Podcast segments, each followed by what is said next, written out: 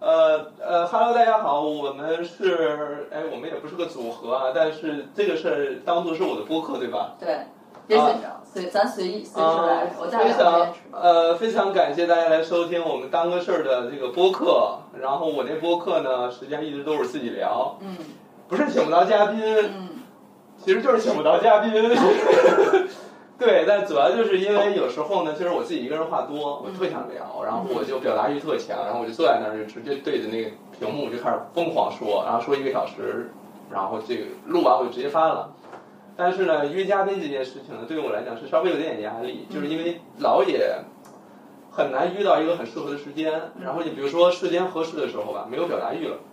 然后呢，或者是有特别有情感想要表达的时候吧，人又不在，所以就很麻烦。确实，啊，今天我们邀请的嘉宾，我刚才我前面絮絮叨叨，还是因为我个人主播当时间太长了。我们邀请今天的嘉宾是巡天者叶子怡， Hello，大家好。你自己的朋友跟大家介绍啊。对，我要给大家介绍一下六老师。对，其实嗯我是六老师粉丝很久了。对，就是其实就是六老师在女性这个话题里，包括嗯女性的身体健康，包括一些情感啊，一些东西上，我觉得是给了呃很多女性启发的。嗯嗯，我我最近因为刚刚从外地签售回来，从西安跟郑州回来，然后现场不是有读者就是站起来会表达说对我的感谢，然后说我的内容给他对吧，重新看待女性这个身份啊，重新看待自己的身体等等这样的机会。但其实你知道我在这儿想的时候，因为读者面对面跟我讲的时候，我一方面是很感动，另外一方面对我来讲触动很大一点就是我在做这个科普的时候。并没有计划或并没有想着说是触动别人、启发嗯别人，让人家对于性别也好啊，对于健康也好，要怎样的理解，我只是想把那知识点想明白。嗯但是因为衍生了这些，大家因为有些人可能说看你的科普都看七八年了，嗯哦，对我来讲就是因为其实七八年里我重复的东西很多，嗯他还在看，嗯就是因为那些知识应该他已经都知道了，嗯他还在看，我就有点儿，其实当下我有点儿不知所措，因为我我会有点儿慌，就是哎我没有再提供更新的东西了，至少不是天天在提供哈。对他们说提到那种触动和感动，我不知道，就像就像我会非常好奇，因为你不是那个拍《星空》已经拍十八年了嘛，嗯包括你也在之前那个播客里也聊过，对能提到你那个有台吗？嗯，我不知道可不可以，应可以直该接提，吧？直接提，啊对。但是我因为我们现在这地方就是其实离日坛公园挺近我的。 啊，对对对，就是在那边儿上，对。 我今天出地铁的时候，嗯然后还照了一张给李叔看。对对，日坛公园南门儿。因为那天我听了那个播客之后哈、嗯咱们不是之前要约说咱们聊一期嘛对对对？但是我听完那期之后，我当时的第一个念头就是我不用找找你聊了，因为我好奇的，我我想知道的，我在那儿我都听过了。 哦不不不，我还有很多没有说的。对对，当时是我当时我的感觉就是啊，我当时对于你的好奇、想要探讨的东西，我都听完了，嗯然后就当然。现在距离那时候已经过去快几个月了，两个快俩月了，因为咱俩老也约不上时间，就我开头讲的，是啊，想说的时候啊，人啊你你在外地，或要不我出差，这个我特别理解，就是特别是我，我其实最有表达欲的时候是在凌晨，就是我要睡觉的时候。哎，我我其实我我会好奇哈、嗯一个是刚才我好奇一点就是，有没有人也是因为你做了十八年这件事儿嗯嗯，嗯然后有很多肯定也看到你克服各种困难，嗯然后这个尝试各种办法，拍到了那些可能别人都没有见过，或者说只有少数人才能拿到的照片。嗯你觉得会不会对于很多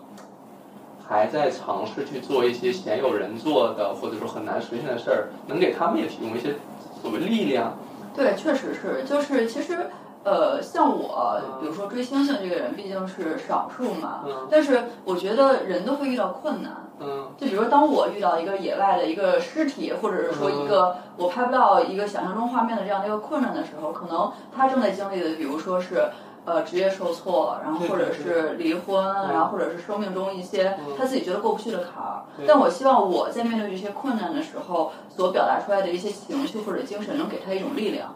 我觉得这其实是我最想就是通过我的内容传达的一种精神。对，其实嗯，因为我看你刚才不是今天刚发那期视频吗？嗯然后你就是在全神贯注的拍《银河之眼》眼对啊对对对，我就刚看到那个画面非常震撼，大家可以去叶老师那边看那期视没频有没有啊。没有，嗯然后呢，我我其实在里边看的触动我非常大的一点就是，嗯如果是我的话，我可能先看看周围有什么，嗯，然后我再拍。但其实对于你来讲，就是时间窗口就那么大，对。对然后错过就错过了，对，就可能得明年再来了。是的，然后呢，我当下必须要抓住那个时间窗口，抓住那个瞬间，以至于根本就没有办法看周围水凉不凉，泥深不深，旁边有没有什么狗的尸体什么等等。嗯那一刻是非常触动我的，就是，就是就是目标是非常聚焦的，嗯对个人感受，对天寒地冻，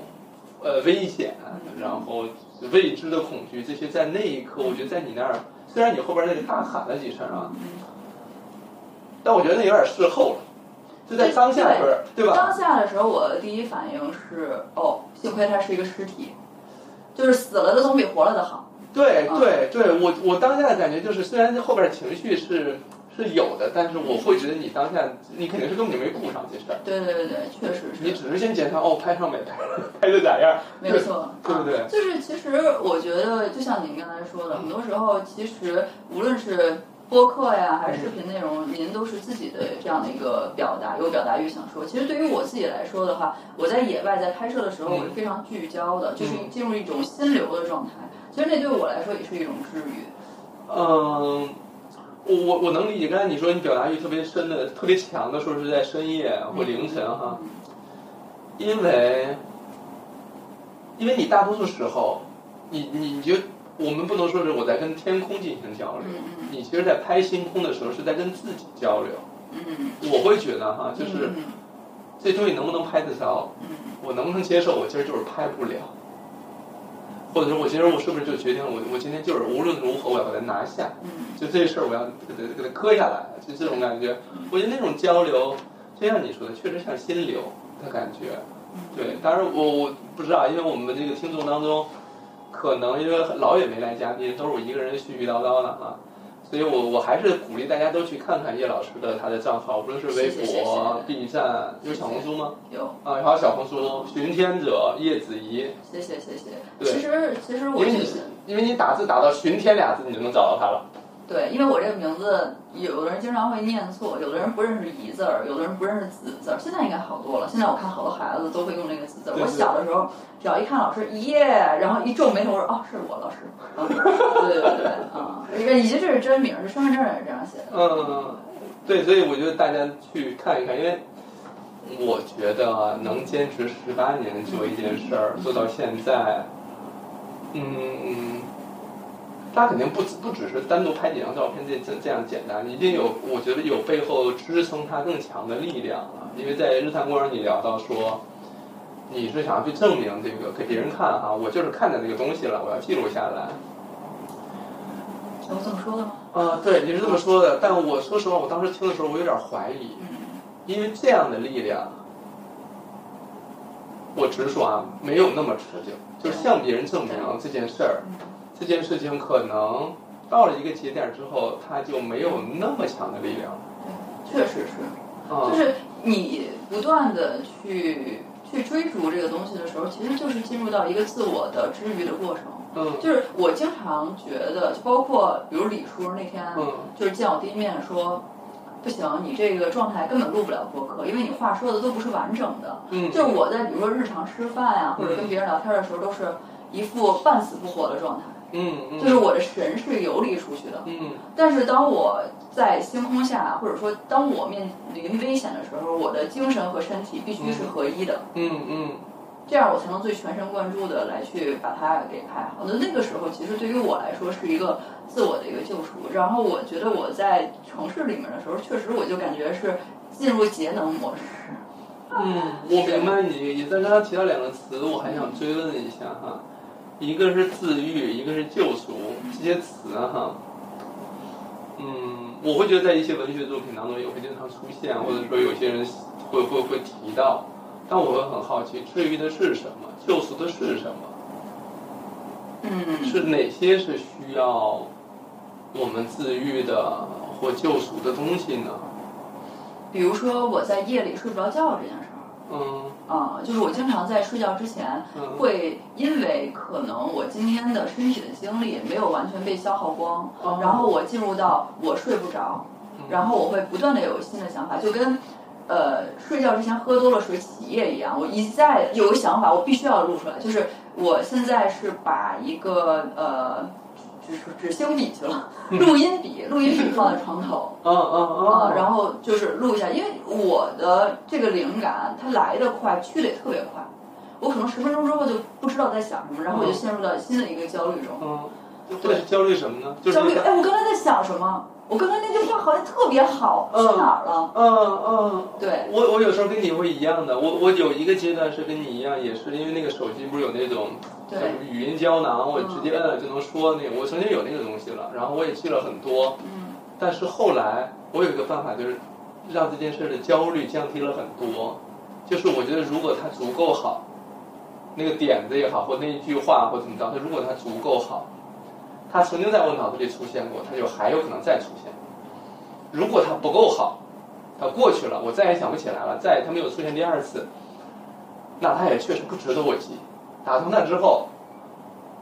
我就放松了很多，因为我觉得那句话是从我的脑海里，就是如果从那个生物学角度来讲哈、就是它可能是几几个那种神经元突触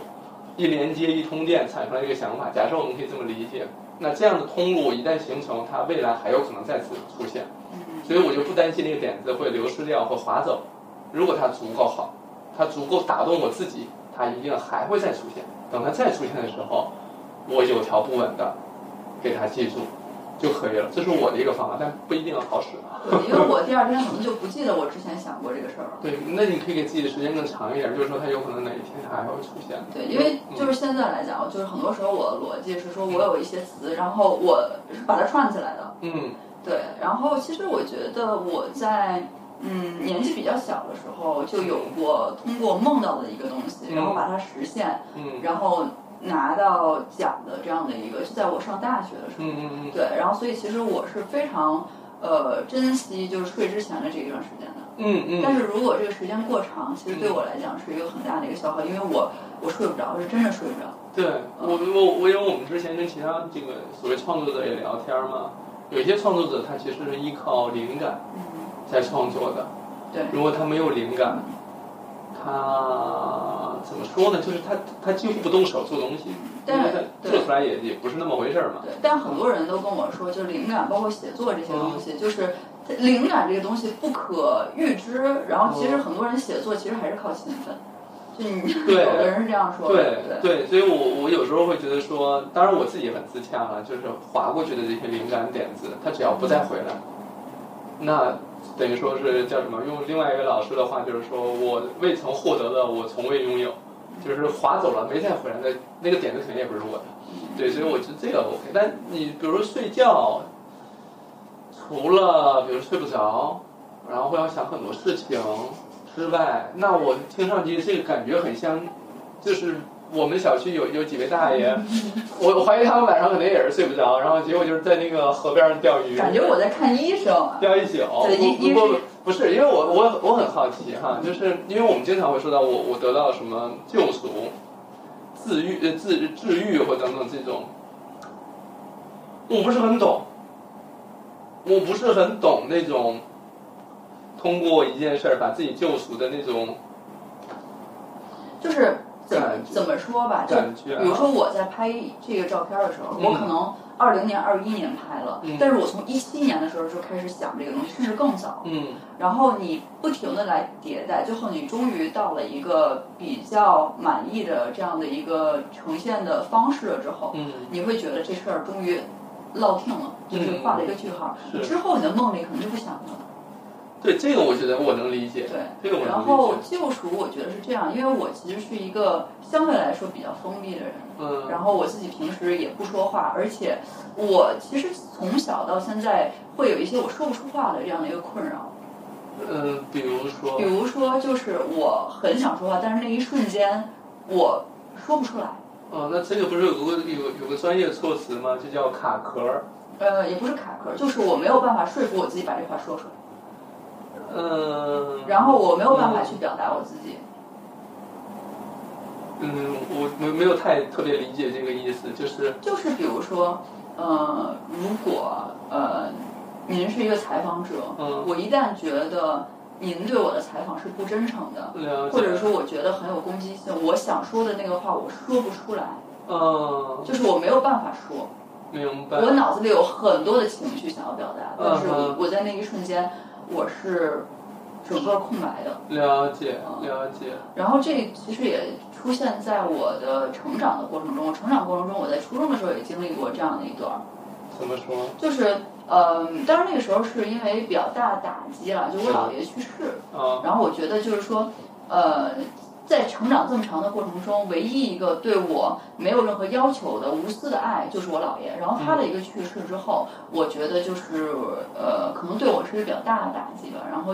包括其实我我我妈她也是一直沉浸在这种悲痛中的，所以就是一直没有太多的书写。然后嗯，就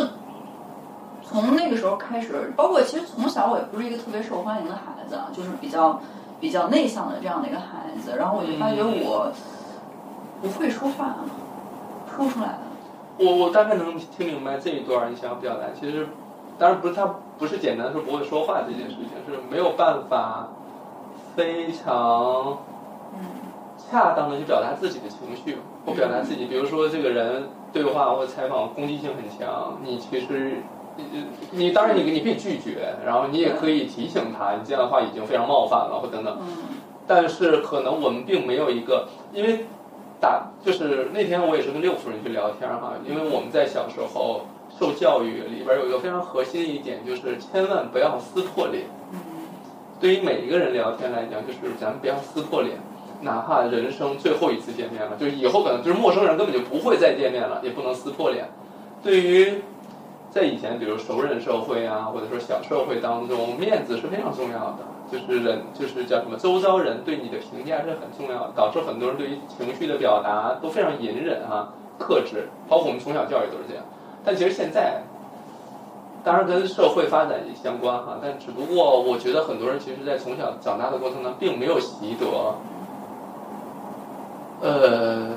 更加直白的、直接去表达自己的情绪，对甚至可能不被允许确的。实，就是我从小是不被允许表达自己的情绪的。嗯，对对，这个其实，呃，因为我我身边有很多女性哈，我在探讨的时候，嗯，她们跟我讲的是，是我小时候没有经历过，因为小时候我爸妈都在外地。嗯就是我打小就是跟我弟一块儿生活，家里可能有一段时间有保姆，然后保姆走了之后，我们就是在那个小区里的食堂吃饭，就基本上家里也没大人，所以呢，其实基本上没有人管我们要怎么表达，但是在他们成长过程当中都会面临一个问题，就是他们非常害怕说错话，对对，然后尤其是女孩子是更加害怕这件事情的，就对是你你就等于说女孩子要乖巧懂事，不惹麻烦，所以就导致很多女孩儿，她可能比如身体不舒服，她甚至都没法讲，因嗯为讲了会不会是给父母添麻烦，甚至可能比如说有我我在做科普过程当中，我又遇到很多女孩儿就都难受到非常严重了才到医院去，为啥呢？就是因为如果说一些小毛病到医院去要花钱要治疗等等，她会觉得说不合理。用她的话说，就是她是父这种母会觉对得娇气，哎，对对对，你看，就是就这个我小的时候是不允许哭的，嗯然后也不允许就是。呃，比如说我，我记得我当时咳嗽，嗯然后就换季了会咳嗽嘛，然后这嗯已经能拖一两个月，就咳嗽这件事情。然后导致我现在就是我之前阑尾炎到第嗯六天才去才去医院，人家说你都哦腹膜积积水了，我说啊是吗？啊你也阑你阑尾也割了，我没割阑尾，就是哦之后就就是，所以我现在对我身体就是一个粗放式的的过程，就是我很少去关注我自己的身体。嗯就是你即便比如说是进行一些正面的一些引导，或者嗯是这样的一些催眠，然后我发觉你其实很少关注自己的身体，你也听不到自己的身体的声音。嗯然后我的一个理念就是说，因为我不想太关注它，然后所以，嗯，这样的话它才是比较放养或者比较好养的。它太过精致的话，你到野外，呃，就是可能会有交际啊或者什么，就还是那一套理论。对，但我我其实你刚才讲这段话，我感觉到我我脑海里生生成一句话哈，对就是我我我看的你的视频，包括你做的这些事情，都像是你要把自己扔到野外去，对，你要把自己扔给这件事儿，嗯，你你你你你的身体也好，你的状态也好，都是要服务于拍星空这个事儿。对，是的，与之相违背的，或者说添麻烦的，或者说没必要的，你就完全尽可能的精简。对。所以我练 T R X 嘛、t 嗯 R X 是一种就是以自身的重量来去锻炼自己的一些对对肌肉的。对，然后我很喜欢这个运动，因为我觉得它能够让我觉察到，呃，一些比如说你撸铁啊，然后嗯或者是有氧，完全呃意识不到的一些小的一个肌肉。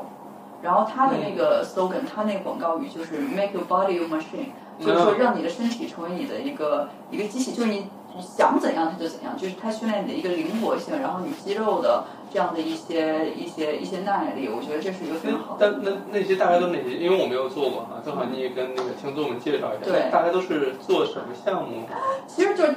量着吊根绳儿，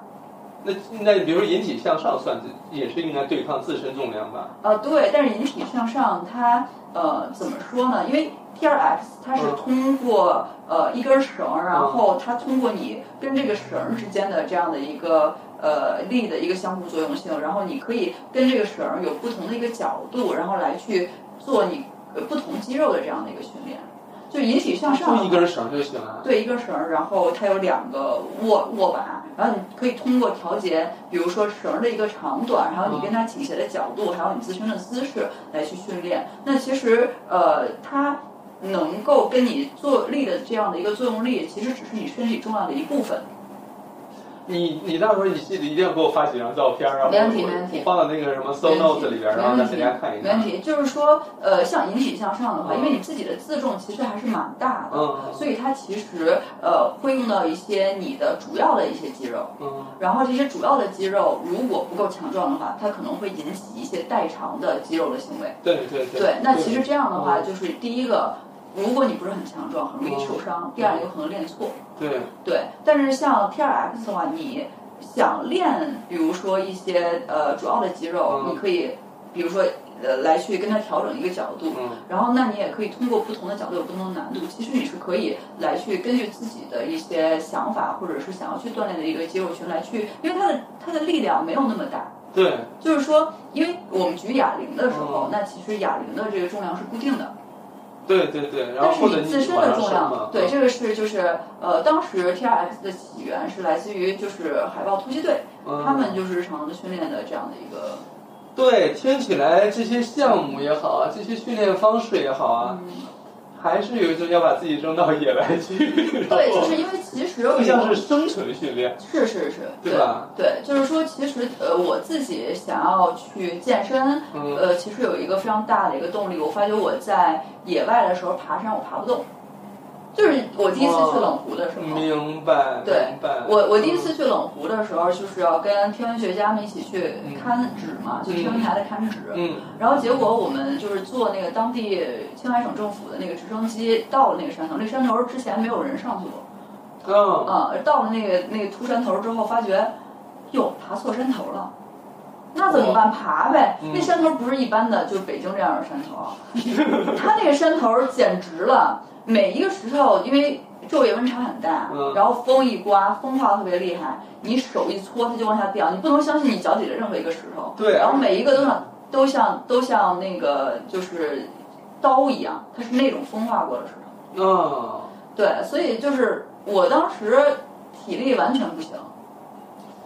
呃，可能也难度也比较大吧。我听你描述的难度都，每个石头都不能相信，嗯那不能老打滑，老小心了。后来就是他后后来在冷湖留了个笑话，嗯就是人家爬山都是两只脚，我是四驱的，嗯，你就是得爬得上去啊。就是四驱，就是我是嗯呃四呃不对是是五驱，就是我因为我还用屁股一起，哦，这就是一个笑话。哦，嗯明白，就是因为冷湖人也少嘛，然后其对实就是大家也也都互相认识，明白。对，就是那检查站的警察都认识我，哦，您来了，就类似于一这共种。就没几个人。对一共就没几个人哦就像你那个视频开头说是一百个人和一只狗，对对对对。我说呵，你看他埋下伏笔，对，埋下伏笔之后他可能会 解压，对对不对对？我说你看创作者的这对个，对对对，懂你你懂 get 到了嗯，对，所以我当时从冷湖下来的时候，我整个人就是我那个就是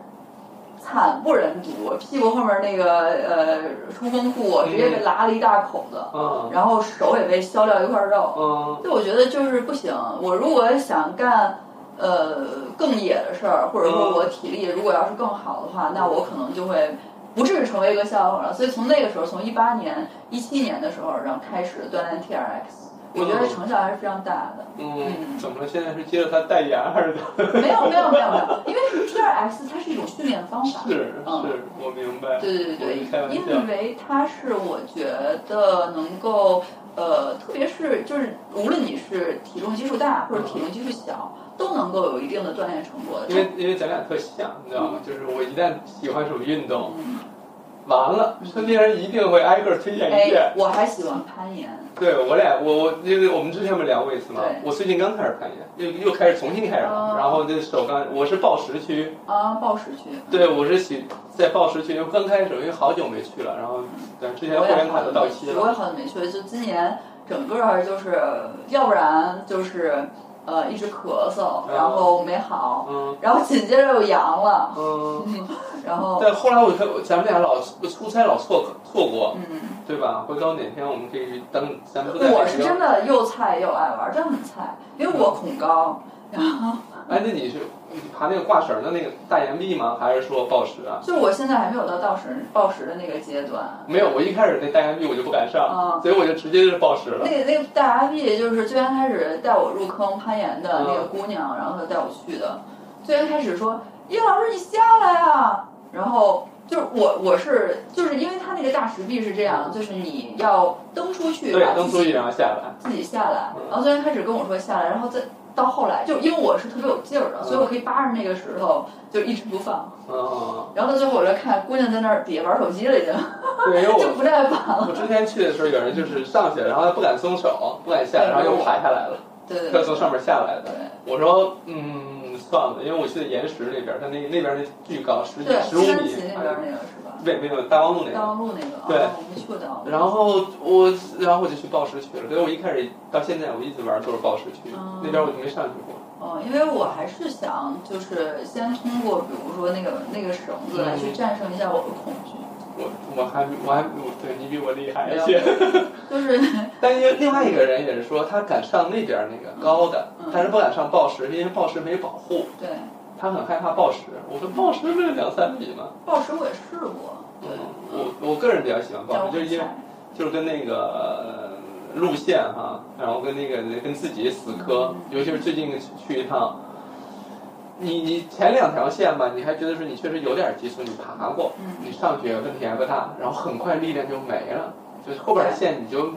就是心有余力不足，对就特难受。尤其是这边两个肌肉没劲儿之后，你可能腿还有劲儿呢，嗯，你可能心还觉得 OK 的，但你这胳膊已经抓不住了。对，哎呦，那天我回去巨遗憾，我就回去说哪天我要再去。嗯，但最近开始骑自行车，今年骑了半年多自行车，我觉得也，就是你看一提到运动，更想跟人推荐，对，就是想啊一块儿去一块儿去，这是不是也是一种咱俩比较像，就是就是比较像。对？所以就是嗯像我这半年，基本上因为各种原因没去运动，我感觉我身上肌肉已经快掉完了。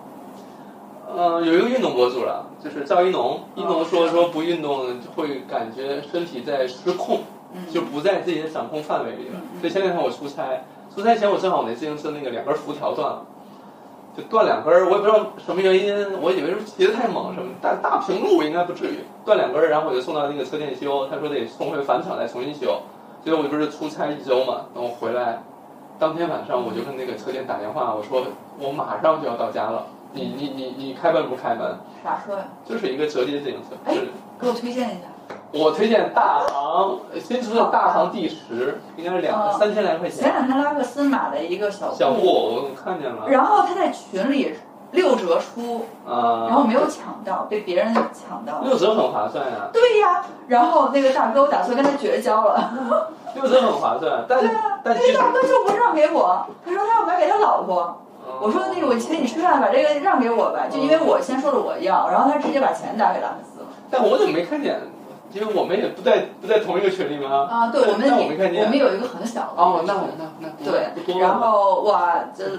拉克斯还有王野他们嗯就就出各种他们的闲置。嗯，对，但我看到那个买买小布那个了，对对对对路上很多，最近北京骑小布的很多。对，所以其实我也挺种草这些。但我推荐大唐第十，啊，好好啊，便宜。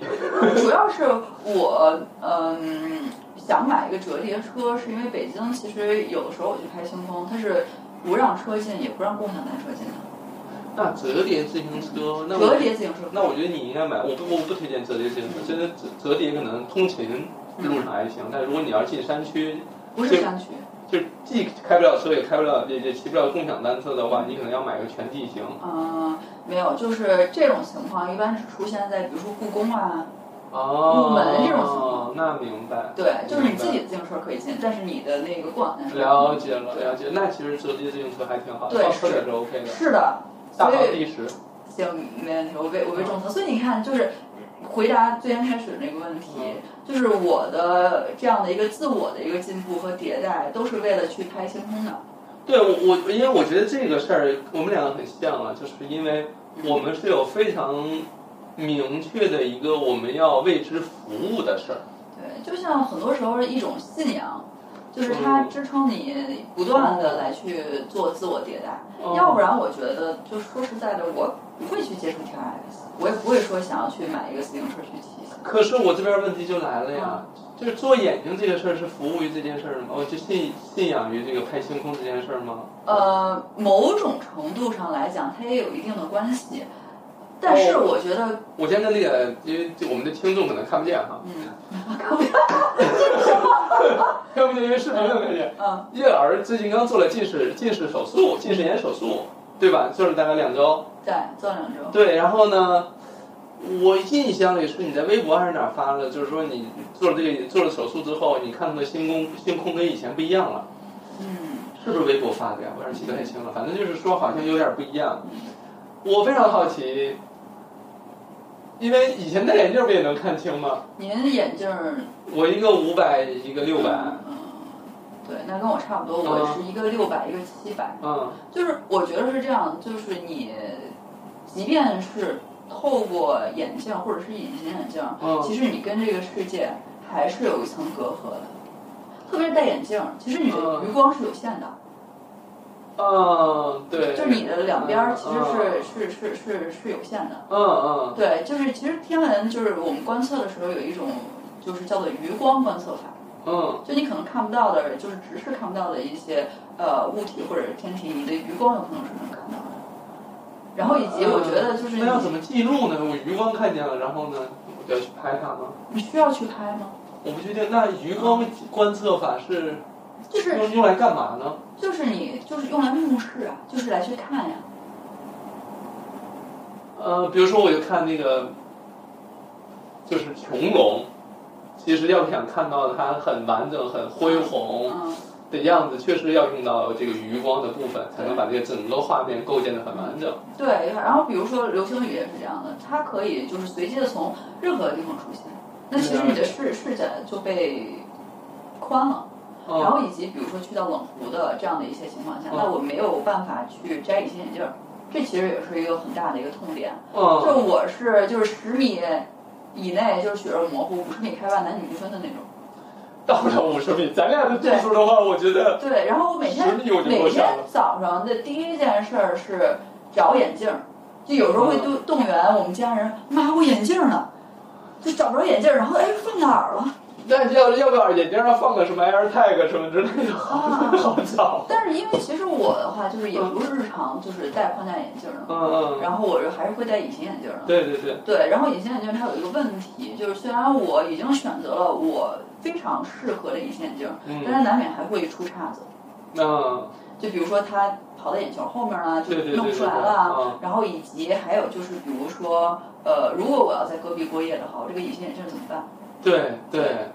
哦，我我大概能明白了，嗯就是咱先不说，就是做了这个近视眼手术之后，肉眼直接看会有多大的变化，嗯，但首先减少了很多戴眼镜本身的麻烦没。错，就是像比如说，如果我去到一个山区，嗯就是关于戴不戴隐形眼镜这个事儿，我可能顶多能在这山区里支撑三天。嗯，就是我，就是前两天我可能可以忍，但是第三天我不能不戴隐隐形眼镜儿。嗯嗯，是，对，因为就是戴眼镜的话，比如说呃，就很多爬山啊什么的，确实会有，因为那个眼镜也很重。嗯嗯。对，然后所以明白就是等于我做这个眼镜手术之后，其实也是续航了。对对，这个我因为我我之前没有想到啊，我之前就觉得说，用得着做吗？因为我们不就是把相机架那儿拍就完了嘛。但实际上，但是我们聊完就知道，首先你要先到那个能架相机的位置，光这段路就要走很远，或者说很困难。对，而且我觉得其实，嗯，我对于相机拍摄这件事情，其实到后来，呃，就是最近啊，嗯我觉得它可能是我与这个客观世界的一个阻隔。就是当我把相机架在那儿的时候，嗯嗯我觉得哦，相机可以做所有的事情，它就在那儿拍就行了，然后我最后就收割这个东西就可以了。但是嗯，我就没有把，我不可能自己就进车里了。但是你实际上跟这个世界是没有连接的。哦，我我我我懂你，我突然想起一个画面，跟这完全没关系啊。嗯母亲节的一天，我们正好是在广州还是深圳签售，在那个书店里签售，那个妈妈就架起相机对着自己的女儿，让女儿对着镜头讲一段给妈妈的那个母亲节嘛，祝福妈妈的话。女儿就在那儿念那个稿子，在那儿讲，妈妈就在旁边刷另外一个手机。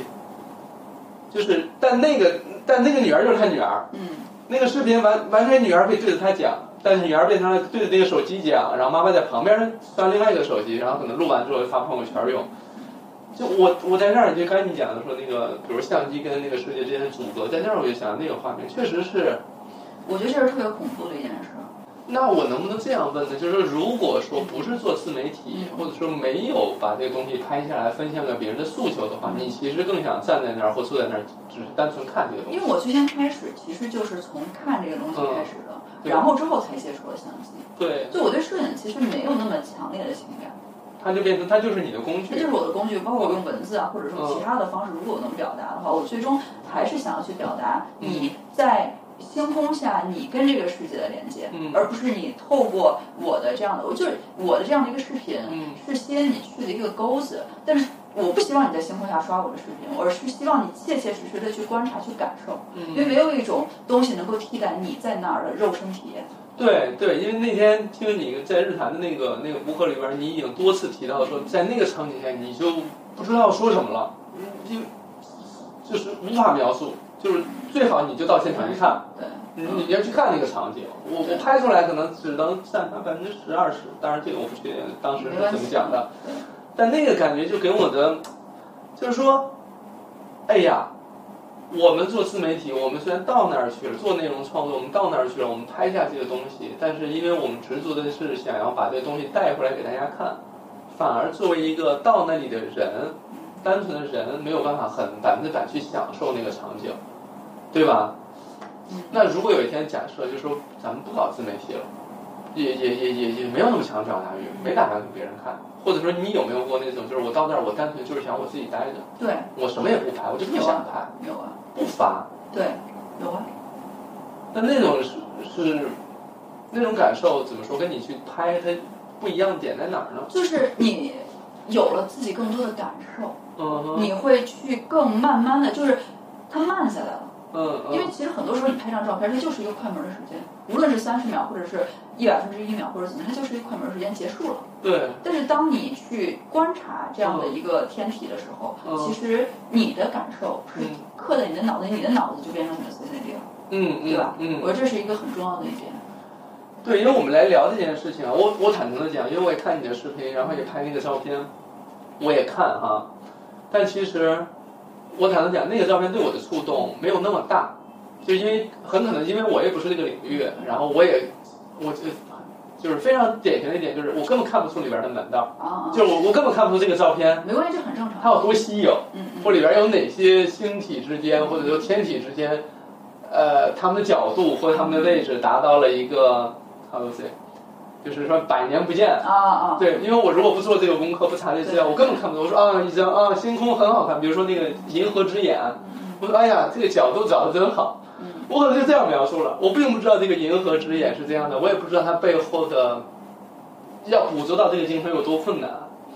当然，我这样说的目的就是想要说，嗯，就是一张照片简单拿到大家面前的时候，它的触动是非常薄弱的，因为尤其是我们没有背景资料的情况。但是因为你录了 vlog，讲出来了你是如何到达那儿的，在这个过程中遇到哪些哪哪些这张照片是如何产生的？有可能这个照片在这个视频里就放出五秒、十秒，但这个过程，我我个人感觉是非常动人的，因为它是体现了这个人想要拿到那样的一个东西，他这些路就像就像那个《西游记》取经一样。对，所以我对自己的这趟旅途，就是嗯我觉得，就我希望这趟旅途永无穷尽，就是满是奇遇对和满是新知。对对对就，是我通过把这个奇遇和这样的一个知识，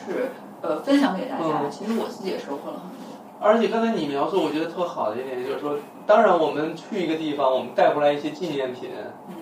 分享给大家看 OK，但是如果去这一趟我没有纪念品，我也 OK，因为我我而且说实话，我们是不是可以这样说，就是你并不是每一次运气都特别好，嗯，能够拍到自己设想当中的或者说做梦梦到的那张照片，并不总能，嗯对，对吧？那比如说那种去了一趟回来，呃，要么就是没达到目理想的状态，要么就是啥也没有。嗯那这种状态要怎么自己去去去消解或处理呢？会有这样的需要？会有嗯会。有，但是我就我当这事没发生过。嗯哼。或者说我可能会在某一个时刻反复思考这件事嗯情哼到底发生了什么。我其实对这种情绪，我觉得还是挺免疫的。嗯，对，因为其实你你陷入到内耗很很难很难继续不断往前走。对，就是我我也会陷入了内耗，但是可能我的内耗不是说我没有拍到某一个东西，嗯而是我自己没有办法继续往前走了，就我没有办法挑战我自己脑海里那个那个高度了。嗯我自哼。己在做同样的一件事情。了就解。像你挖了一个坑，然后晚上把它填上，第二天再挖一个坑。我我不是特别喜欢重复性的工作，我也不喜欢说重复的话，明白。所以这就导致我可能会不断的想要要求自己更多，嗯哼但是人都是有有自己的局限性的，你的能力是有天花板的。嗯，那有没有就是当下哈、当下在这个阶段有没有哪些就是说你说哎算了那事儿我做我做不到，有啊，比如说有啊，有啊，比如说呃。团队的磨合，其实这是一个跟创作者非常不一样的一个脑回路。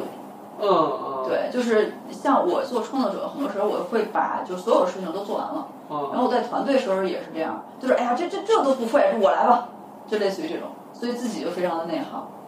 然后之后，嗯如果团队的其他人他嗯达不到你那个标准的时候，你自己就会觉得很怀疑自己，就是他是不断的这样的一个负反馈，其实还不如就是自己一个人去做。但是我自己是认为，就是说，嗯，自己一个人的能力是有是有极限的，我还是希望能够跟更多的人一起往前走。对，所以我努力来去做这个团队，虽然我感觉真的很吃力。对，因为因为最近我跟另外一个老师在聊哈，也是说关于关于团队这件事情、运营这件事，因为其实咱们学的都不是这种什么管理啊、嗯管运理啊营，咱们不是学这个的，来干这件事吧就很难。嗯在这个过程当中，你要交很多学费，你要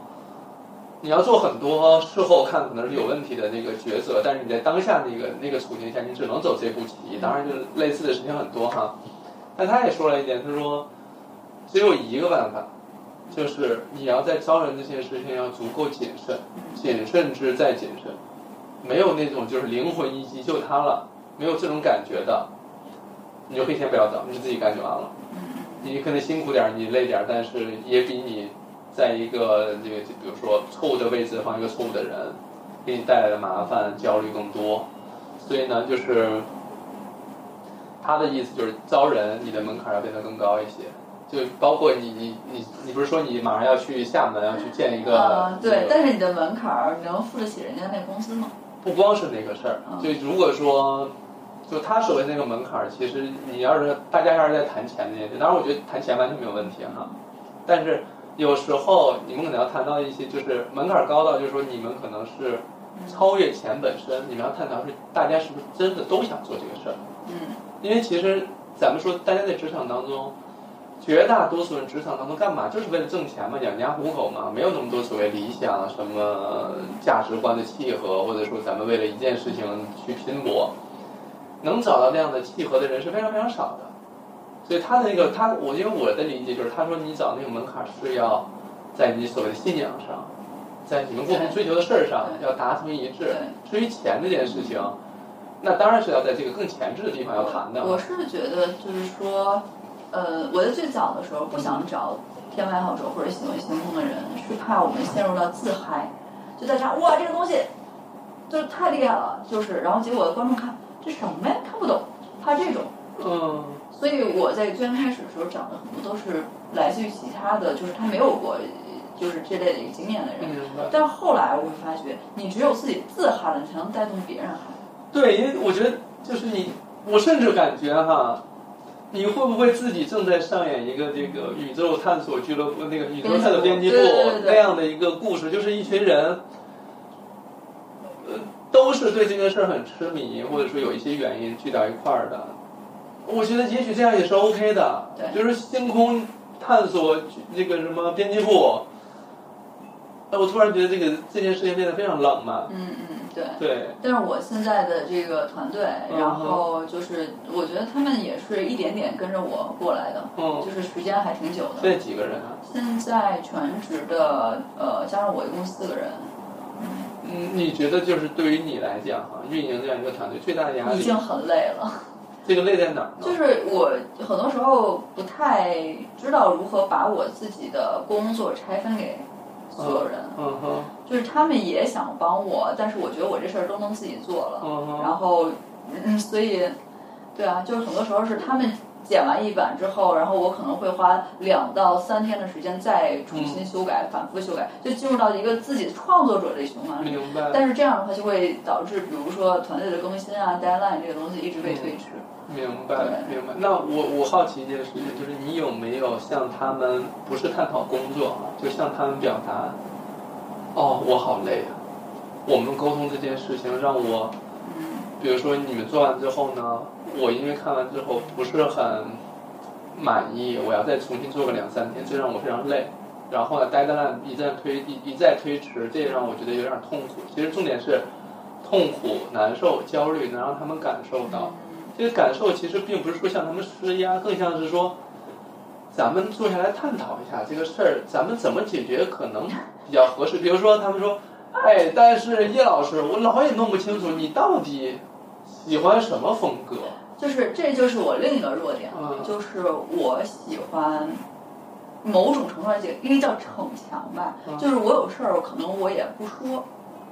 就是嗯我可能会压着。就是如果我能做这个事儿的话，我不太把自己的这种的脆弱的情绪表达出来，嗯就导致就是说可能别人可以为我可以 carry 全场，嗯嗯，就是我可以搞定所有事儿。比如说我稍微有点儿头疼脑热，他们也会觉得没什么事儿。对，确就实，像我就是，其实我我很小的时候就接触了一些科学家嘛，嗯然后其中当时第一次带我去冷湖的那个邓博士，嗯他会说这个在冷湖就是，呃，女人当男人用，男人当牲口用，牲口当叶子鱼用，嗯，嚯，对哦，有来后半句，我们对，对，就是他就会就是，所以当面临这个事情，其实你心里很难，会觉得可能自己过不去的坎儿，你想寻求帮助的时候，这个时候你的。就是自我和外在的人格就开始打架，外在人格说没事儿没事儿，对，没事儿没事儿，这事儿无所谓，你不用来救我或者怎么样，但实际上，哎呀妈，我这怎么出去？类似于这种，明白。那你有，因为因为我有个你一样的阶段，就是完全一模一样，就是你把稿子给到他，他改完之后我说，哎呦算了，还是我自己来吧，就不如我自己来，因为包括有一些我们自己录的视频哈，我我要在比如说这，比如说比如说六点，我看到有热点跟我们女性健康相关，我就要做，六点我就开始录，七点我就可以发，就中间就是录十五分钟，剪四十五分钟就能立马发出来。我不可能给别人，所以我就要哐哐做。然后呢，我然后别人比如说你做了这个，然后数据还不错，就是你追了热点嘛。然后你我来大家比如吭哧吭哧做了两周的视频，发完之后这个数据惨淡，我就会说你看你们做的是啥？啊，这个我倒不会，但其实反过来来讲的话，就是因为首先你那数据好是因为热点嘛，另外一个就是说，我觉得我把大家招过来，是因为我确实有求于大家，有需要大家帮助的地方，所以我慢慢就没那么逞强，我会把我的问题放出来，我就说，哎呀，这个视频嗯，我我我我剪，我觉得很累，嗯嗯，我对看你们咱大家怎么能帮帮我，嗯，让我不那么累，就是我不会说是因为就是平台数据流量而去有太多的焦虑，因为说实话，你就有一个心理预期，我这就是一个很小众的一个事情，这是一个。第二个是我觉得就是我这个东西。呃，要不然就是这平台不对，要不然就是我这边需要去思考，我没我不需要怪罪任何人，就我这样怎么样去接下来去更精进，对，对啊，然我后我我那时候那个阶段就是会，哎呀，我觉得几年前吧，可能自己更倾向于像一个无能狂怒，就是因为愤怒通常通常来自于自己也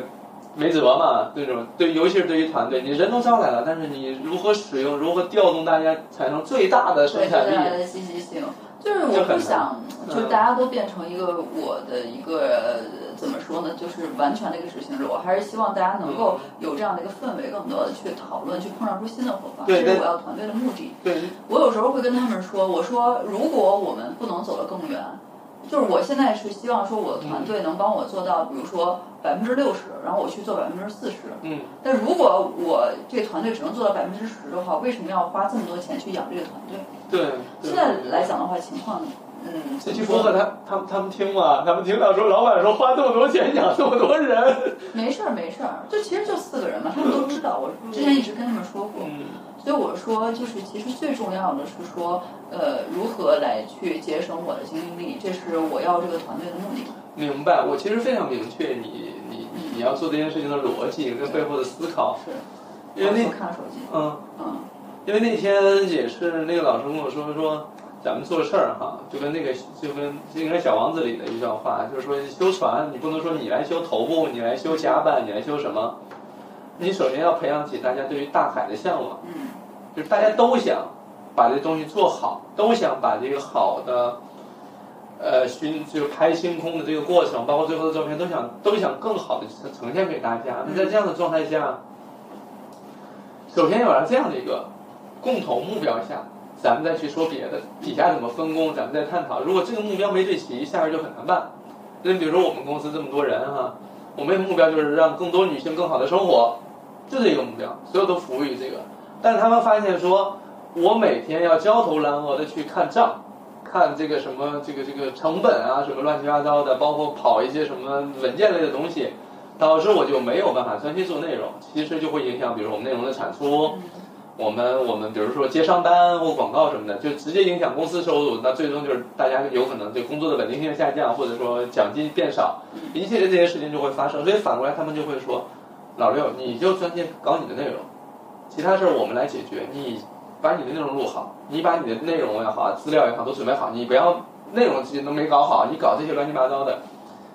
我说哦，感谢感谢，我正在这个泥潭当中，不知道要怎么解脱出来。但大家会告诉我，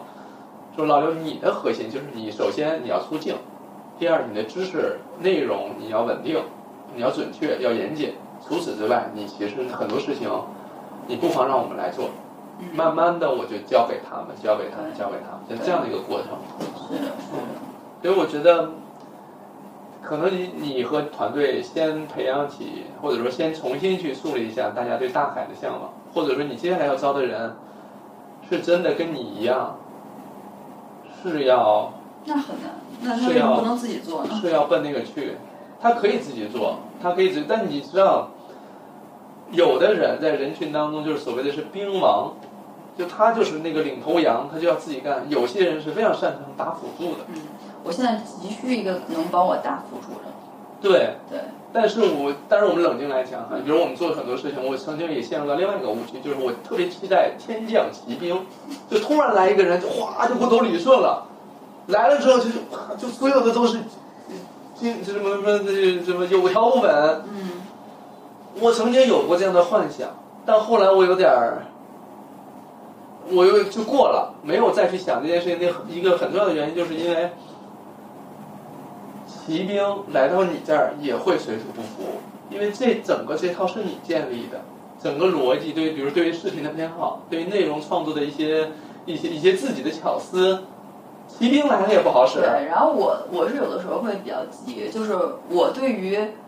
不太就是怎么说呢，就是厌蠢症吧。这样的，呃，这我想想看啊，我我一八年的时候，没有什么太多耐心。对我一八年的时候，我说过一句话，就是当时被骂的很惨，我说所有问题都是智力问题。没有没有没有，然后我然后被骂的很惨，我说我的问题也是智力问题。我觉得不一定是智力问题，可能就是怎么说呢？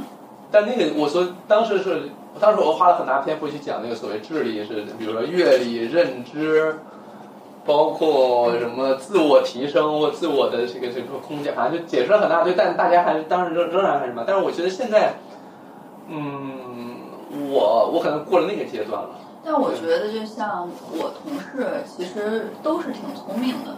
就是比如说，嗯像跟我时间最久的那个同事，他虽然开始来就是他原来是做华为客服的，就是网上嗯去聊那种华为的客服，嗯然后慢慢的，就这两年期间，他已经能够呃，首先工作室所有的呃运营，嗯然后就比如说包括微博回复啊什么的，很多都是他。哦然后以及工作室器材的整理，哦就我新来的，比如说那些摄影师或者剪辑师，都会认为他之前可能是学什么电子机械的呀、哦什么的，就他对这些门儿清，嗯你找他就可以了。然后之后他还会做视频封面，嗯然后现在也开始能剪辑了。那这不是给人加薪，活儿那么全？啊，对，就是我们比如说出差的话，他会有嗯补助。了解了解，嗯那慢慢的他就变变全能了。对，就是比如说我会给他设立一个目标，就比如说他达到什么样的一个标准，然后他就是比如说呃加薪的补助会到多少。了解。对，其实我是非常希望给他加薪的，但是我在就是今年年初的时候跟他聊，我说你有什么愿景吗？嗯或者你要钱啊，或者什么样的嗯一些呃就是期待什么的。然后他就说，嗯，钱的话他没有什么期待，但是他希望他做的事情能对我有帮助，能真的帮上我。哦，对，因为很多时候我不说，大家都干着急，他也不知道该怎么帮我。嗯嗯然后我也说不出来，就是怎么样才能，就是就更好的就是打配合。但我觉得现在其实已经已经好很多了。那你有打算在？因为我我听上来啊更像是因为你是领头羊，嗯你把你的需求或你面临的问题困难更更更直白的呈现在大家面前，大家更大家相当于有抓手，说我我哎这块儿我擅长，这块儿我可以做，那块儿我可以帮上忙。你你你会想要说接下来会给同事们提供更多抓手，能让他们使上劲儿的那些抓手。对对，就是因为我原来就是就我同事形容我嗯是说就是一个原始部落的首领，嗯就是说啊那边有猎物冲啊，然后为什么冲不知道冲吧，就类似于这种。嗯然后所以我觉得我是那个去打猎的人，但是我怎么样去指导后厨，我完全不知道。那这种感觉是不是也有点像星空这件事情？拍星空这件事情，其实它也不在你的掌控里，你只能你只能说我先过去。就是我个人能力的这个问题嘛。但是我觉得这个就是你不断的来去通过这样的一个事情来去嗯提升自己的一个能力。对，就是其实我有的时候夜深人静会后悔，就是是不是我应该去选择一个比较躺平的一个工作，在我最初选择职业的时候，因为我最先开始也不是做行动摄影师的，就我最先开始是是。对，现在还会有这种怀疑吗？呃，有的时候夜深人静的时候会想想，但是我嗯觉得就是人就会过度美化自己当时没有选择的那一条路。但是我现在对觉对得就是这样看下来，呃，我现在的能力，包括我现在这样的一个认知，是我如果当时选择另一条路所达不到的。而我自己个人认为，就是其实人生嘛，就是这个事情，就是你自己个体的这样的一个经验去组成的。哎，那我突然突然那个好奇，就是假设有另外一个平行宇宙嗯里的叶老师，他就是选了那条路，那你觉得他现在应该是在干什么呢？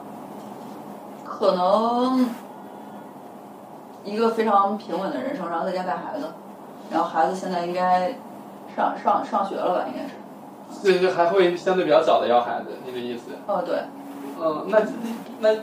那我们反过来回到这个平行宇宙里来讲，要孩子这个事儿呢，我因为我不知道这样问会不会有点不油会腻不会不会。哦，但我还没想这一点，不会因的嗯为不会的我们之前之前我们上次见面的时候，其实就说了想要聊聊关于生育这件事情啊，嗯所以我我我在这儿引起这个话题，实际上就是。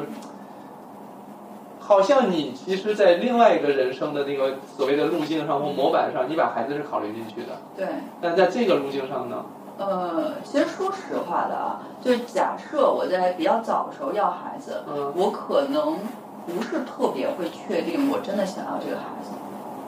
那是就是可能我在早年间如果要这个孩子，可能是迫于比如说另一方的压力啊，或者是家庭的压力明，白我觉得应该要生一个孩子明。白就像我父母那一代，他们其实要我，也不是说我非常想要一个孩子，而是说大家都生了，而我不生，我应该生一个孩子。对，你但是到我现在的这样的一个阶段，我可能会觉得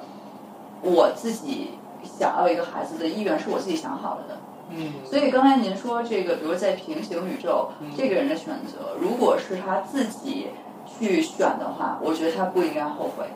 嗯哼，嗯哼就很多时候我们会觉得后悔的原因是在于，可能我们没有就是按照自己的一个意愿去选择，可能是迫于压力、生计或者父母让你选的，你就会想，哎呀，我当时如果这样会怎么样？但是这条路是你自己选的，那么其实这条路之后面临这些困难，你跪着也要走完。了解，因为其实我们刚才讲，就是比如说生育这件事情嗯啊，我们一谈到之后，多少还是会涉及到，比如说，呃，它一个大的概念叫做社会时刻表，对，就是你到什么年龄做什么事儿，嗯嗯，对吧？就是目前很多人都还是按照这个时刻表在走的，对，但有些人，因为我我逐渐认认识到很多人，嗯他是在某一个非常关键的节点，就那个平行宇宙就分叉了，嗯就是他在这个节点上，他做了另外一个选择，以至于他没有走上那个所谓社社会时刻表的那个履带。因为你一旦走，就跟那个机场里边那个一样，你你可能走上这个之后，你就中间你也下不了车，你只能往前走。有些人可能走到那个，有些人就走别的了。就是从哪个开始，就是说我，就社会不是有一个你什么年龄做什么事儿这样的一个规划吗？那你是在哪个节点就说老娘不按那个路子走了？嗯，我觉得是说，我想给自己更多的时间吧，因为我个人认为，就是生孩子这事儿，它是一个时间的年龄段，并且它可能就是对于女性来说，它是在有限的年龄段才能做的事情。嗯对对，嗯但是同样，你去去想要去做自己不敢尝试的事情，它嗯哼同样是有呃时间的，并且它可能会比生孩子这个更少，就是它是一个一个怎么说呢？就是如果你的人生人生是一个包含的这样的一个过程的嗯话，可能我认为生孩子这件事情是你从呃二二十三四岁，嗯我们法定结婚年龄是多少来着？二十，二十，这么早了？啊嗯，不是不是不是男男男是二十二，女是二十啊，是吗？我都不知道啊。嗯对，从二十，然后可能你到，就我们说延长一点儿吧，嗯就是三十五，到反正决定前都可以了，啊其实决定前都可以什生么育时。候啊绝经？咱们中中国的那个平均年龄是四十九岁，啊啊，对，这是这么长的一段时间。对，当然你随着年龄增大，它当然还有其他的问题，当然也跟你对个人体质相关了，这对，个没就错复杂，一就些是了你从，就是这嗯基本上是二十年的时间，对吧？嗯，差不多，差不多是二十年的时间，你可以选择生一个孩子。嗯，但是你没有包袱的时候，想成为自己，才有几年的时间。哦，我明白，我明白。其实我我我我可以理解你对这件事情的一个理解，更像是哪个窗口更大，对哪个留给你的窗口更大。比如说对开这个星空，错过今天就只能明明年我了我觉，得那这个窗口就这样了。对，我觉得不单单是星嗯当然空你，就是比如说做自己，对做自己的窗口。我因为我印象你在播客当中之前的播客当中提到，你给了自己是五年时间还是几对年时对间？，嗯就是我要再试一试，是是。不行我咱们就回去。你得知道自己是谁。就是我觉得很多时候我们的这文化可能会更多的把人当成一个工具人，嗯，就是我要成为一个父亲，然后我要成为一个丈夫，然后我要成为一个好儿子，对然后这一生过了。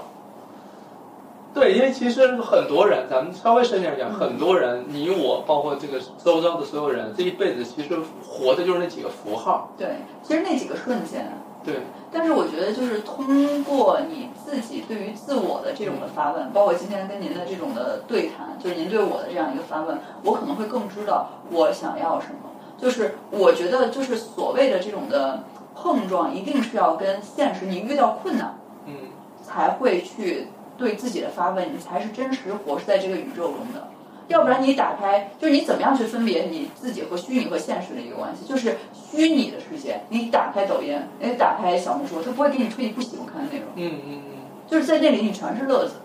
嗯，对。但是真实的世界，你会因为一个小石子儿绊倒的，嗯哼，你会因为别人对你的这样的一个揶揄而你去难受半天的。了解。对，然后所以其实我在通过不断的对自己的发问，嗯，然后更明确了嗯我是不是想要一个孩子，那么有答案吗？有答案呀。啊那你而且就是我在二十五岁的时候，我妈也跟我这个非常明确的来聊过这个话题。那个时候我其实是不喜欢孩子的，非常不喜欢孩子的。嗯，那这个听这个语气是，那现在是发生变化了？对，就是我现在会觉得，当然很多人会觉得，就我这个状态，嗯、可能都甚至都不需要一个男人，就是更不要想， 更更不要想孩子这件事，就是完全没有办法跟孩子和我这个人联系在一起。嗯，我另一个朋友就说，如果有一天你有孩子，你得提前跟我们说，让我们做做心理准备。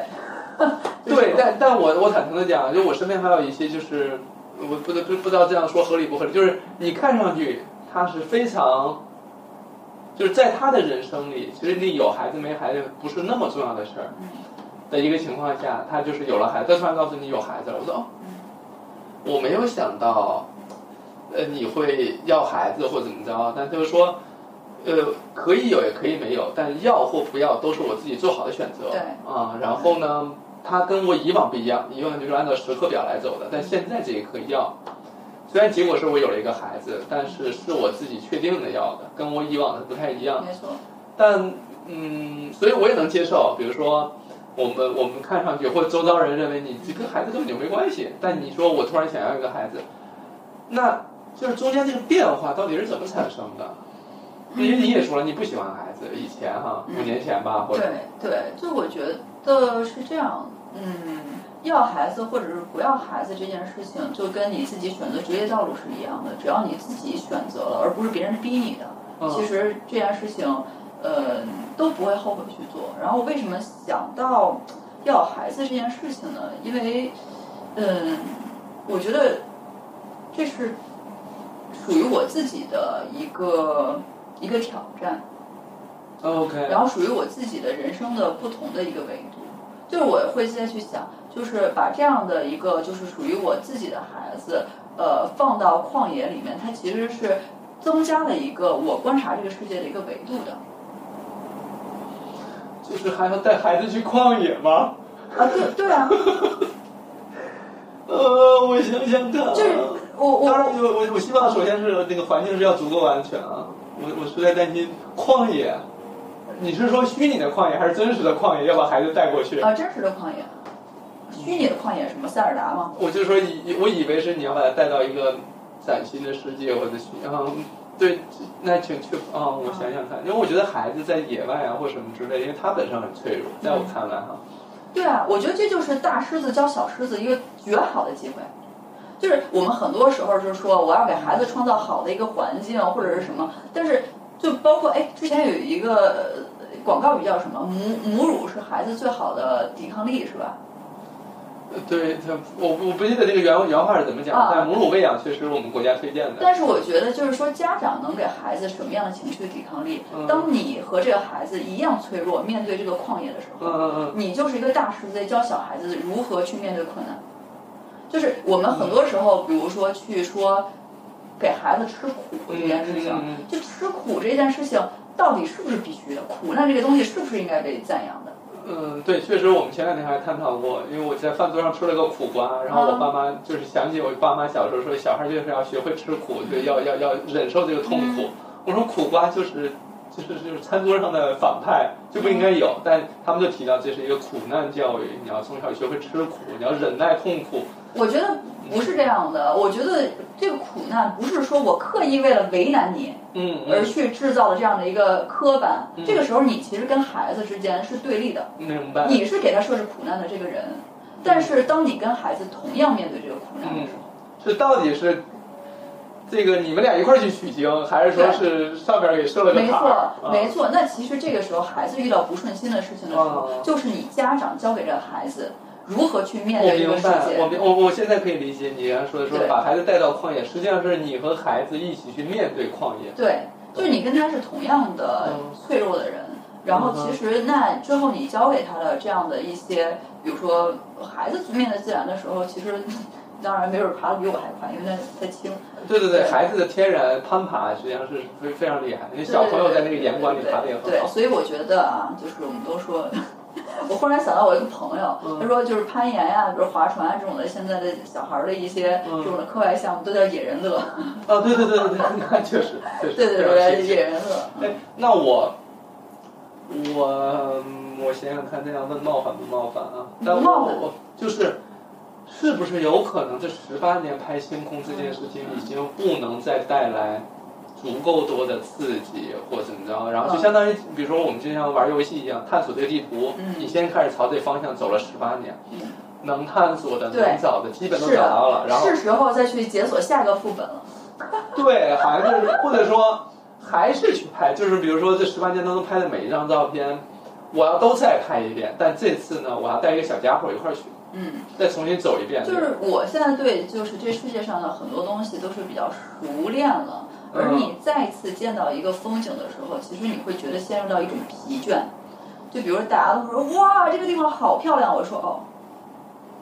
嗯，就是陷入到一种让人疲倦。嗯但是如果当一个跟你非常相关的这样的一个人，你带他出去，然后跟他的这样的一个旅行的一个感受了，解。你再去看同样的风景，其实是会给你带来不一样的一些感受的。我觉得其实这这也是对我来说很期待的一点。那我突然感觉，有可能，比如有了小家伙哈，假设我们有了小家伙之后，可能前十八年拍是要看星空，嗯，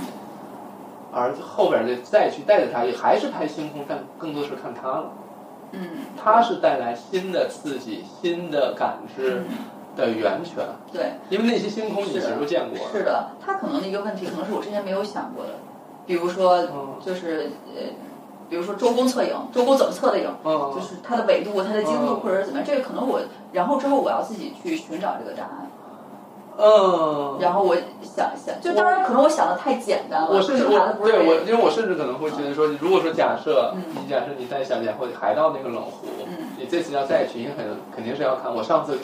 有狗的尸体，我这次一定要先给你们检查一圈儿，检查好，好没有没有事儿了，那好，那你可以了。嗯我觉得到那时候，可能你你的心境或你的选择会发生很多变化。对，我觉得到那个时候可能，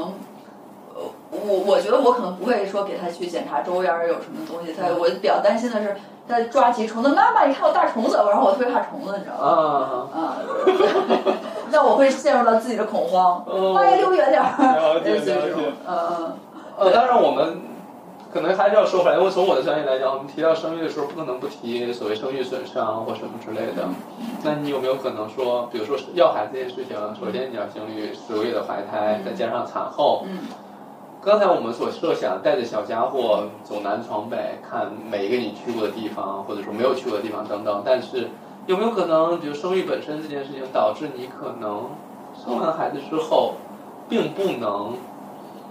像你设想的那样有机会到处走了，嗯对吧？你比如咱们举个例子，可能孩子要上学，孩子要照顾他，比如说你哺乳期或怎么着，你这个过程当中，因为我我见过很多，就是在生孩子之前，他他确定自己要孩子，然后呢，就说在生完孩子之后，他有各种各样的规划，他说我我要立马回到职场，我要我要我要创造我的价值，我要怎么怎么着，我就像没有生过一样，我还能怎么怎么着。他说完这些，我说嗯，但他后来生完孩子之后发现，他当然说，哎呀，那些当当时没生，当然不知道了。然后现在这，他就当初当初说的那些，到生完孩子之后，他就做的是另外一件事。当然，他仍然是很高兴、很快乐，也很享受这件事，但就跟之前设想的不一样。所以你有没有做好准备？有了孩子，嗯，但跟你的规划是不一样的。这是那大你家对怨不生得育的别理人解。，嗯那你怨不得别人。就在我就是当时二十五岁的时候，决定成为一个星空摄影师，我也没想到会有现在的路。了解，这就是人生的一个一个怎么说呢？有趣之处吧，就它给你带来困难，但是它也充满未知。对，那我举个例子，稍微极端一点啊，就是说有了孩子了，但星空以后都拍不了了嗯，OK 的吗？嗯，比如说孩子就说：“妈妈，我一天都不想出门，看什么星空我就不想去。”当然，我觉得孩子不应该是这样，没准儿，没准儿，对，我就我就这样了。没准儿。嗯那怎么办呢？就是妈妈你也不要去，我不想去。我你妈妈，要不你陪我玩游戏吧？你你要不陪我在家做手工吧？反正我就是不想去。然后你说：“哎呦，这这个这个月亮咱们就只见一回，这个星星咱们就只见一回，再见就是啊五十年后了。妈妈没有那么多机会再见这个了。”嗯嗯然后那他说不行，我就是不去。那不你去是你就自己接待他是吧？ 对，那就是你现在家吧，妈妈得去，嗯嗯，对吧？对但是我觉得一定会有一个那种，在一个非常关键的十字路口上，你得做选择，嗯对吧？一定是有一，一定会有一些取舍的问题，就有可能你为了他，你就舍弃了某一个你过去一直没机会去排到，但这次有机会，但你有可能就舍弃掉了。对，但是我觉得修通这个事情吧，对我来说，在最先开始的时候，它也是一个选择。嗯对，就是我觉得我人生，嗯，星空它是一个选择，嗯但是我也不排除其他的可选项。明白。我其实刚才也一直在想问，就是说，你觉得会有？因为我也是问过我自己，会有哪些事儿会让你因因为那些事儿，让你最终放弃了你坚持十八年或坚持更久的排球那个事儿？我觉得它不能说是放弃吧，就是说人生是一个曲线前进的这样的一个过程。了解，就是你它还可能还是你的爱好，你还继续去做这件事儿，但它是不是你的职业？你的重心是不是在这儿？我觉得这世界上没有所谓的完全的一个放弃。明白。对，嗯，因为我比如我小时候写书法啊，我我甚至可能想写走走职业，对吧？但当然后来没走啊。但是我现在偶尔也会写，就完全是自己开心。嗯，就是抒发情感这种作用。但是你说我放弃了吗？我可能放弃了职业化这条道路和学这个专业，但我没有放弃书法本身，大概是这个逻辑对哈。对，哎呦，那我还真是有点好奇，嗯嗯，有考虑过自己，比如说未来不做星空摄影师这样一个身份，有啊，或者说比如说在业界流的流传着你的神话，但你已经去干别的了。嗯。就我觉得也不是没有可能，因为其实我每隔大概七年的时间就会有一次比较大的一个转变。嗯对，虽然我没有过过几个七年啊嗯，但是我觉得，嗯，但是就像一环扣一环一样，嗯就是说它最终导致你下一个七年的结果一定是跟你前七年是相关的。嗯，对，因为它更像是一棵树上生长出来的。对对，因为我觉得是这样，就是人生，嗯，当然这是我自己一个理论啊，嗯就是你，嗯，一旦下坡，你再登上一个山坡是很难的。嗯但是如果你从一个矮一点的山坡跳到一个差不多的一个山坡，嗯。其实是相对来说容易的。如果我们说那个小小游戏那样子来说的话，嗯嗯那但天是有可能人的必经之途就是先下坡，然后再上坡。嗯对，因为那天嗯我也在探，在在思考这个事儿，因为有些人会说，就是上坡下坡这件事情。我说这上坡下坡到底谁定义呢？我能不能把所有的往前走的每一步，因为下坡也好，上坡也好，不都是往前走一步吗？我能把每一步都定义成往上走呢？或者说，上或下的重要性有那么强吗？比如说，咱们举例子，你的这个星空拍了十八年，或者说你自己的职业拍了十八年，你突然说我就想往那儿走了。嗯，它跟上下左右没关系，因为我就想开新的副本嘛。对，就是让我想到的就是关于，就是前两天我看到的就是史铁生的一段话，嗯就是说你看到的那轮落日，它嗯其实在另一个山头是是旭日东升。对，就是我们在想说攀爬啊，攀往爬山什么都要往上走，不要往下走或什么的。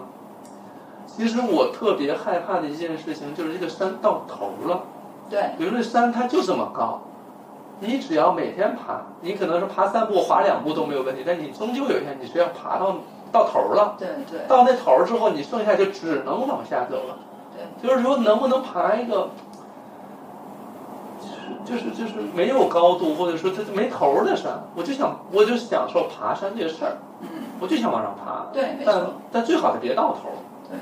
就是所以人一直要去挑战不同的就是攀登的高峰嘛。其嗯，实你在攀山的时候，山根本就不在意你，你最终其实挑战的是自己。对，这当然本身这是一个自我对话的一个过程或什么的，所以我刚刚就在一直在想说，嗯、别人有时候一说说我想要个孩子什么，我就说嗯你要考虑考虑生育损伤啊，你要考虑这有这样的风险风险那样的风险，有可能就你你原本规划的人生路径就发生改变嗯了，有可能你原来要做的事儿可能做不了了，等等，我都会说这个。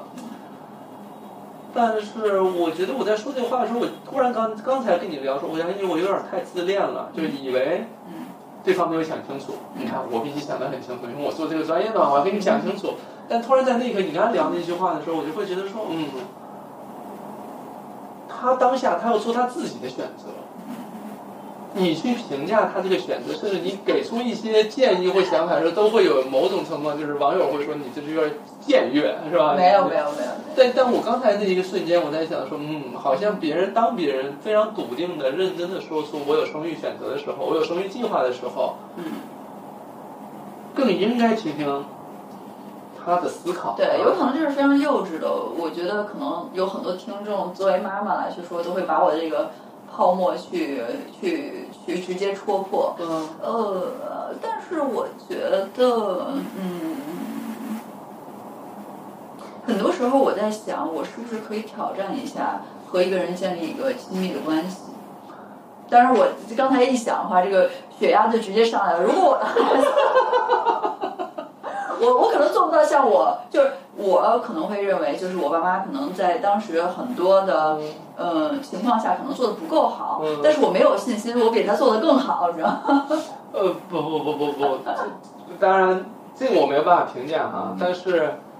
呃，肯定是不一样的。对，啊，肯定是有点相像，但又并并不完全一样。嗯，那那你打算啥时候呢？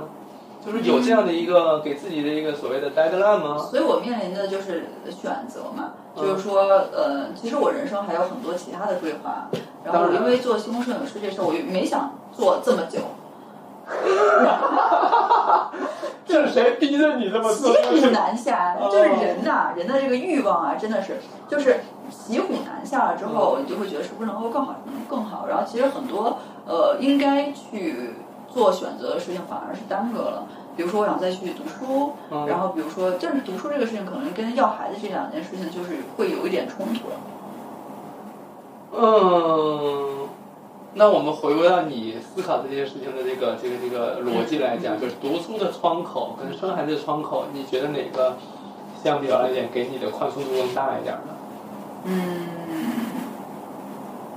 我可能还是会选择先读书之后再要孩子。了解，那读书是要读什么呢？呃，其实还没有太想好，因为我可以读的专业还挺多的。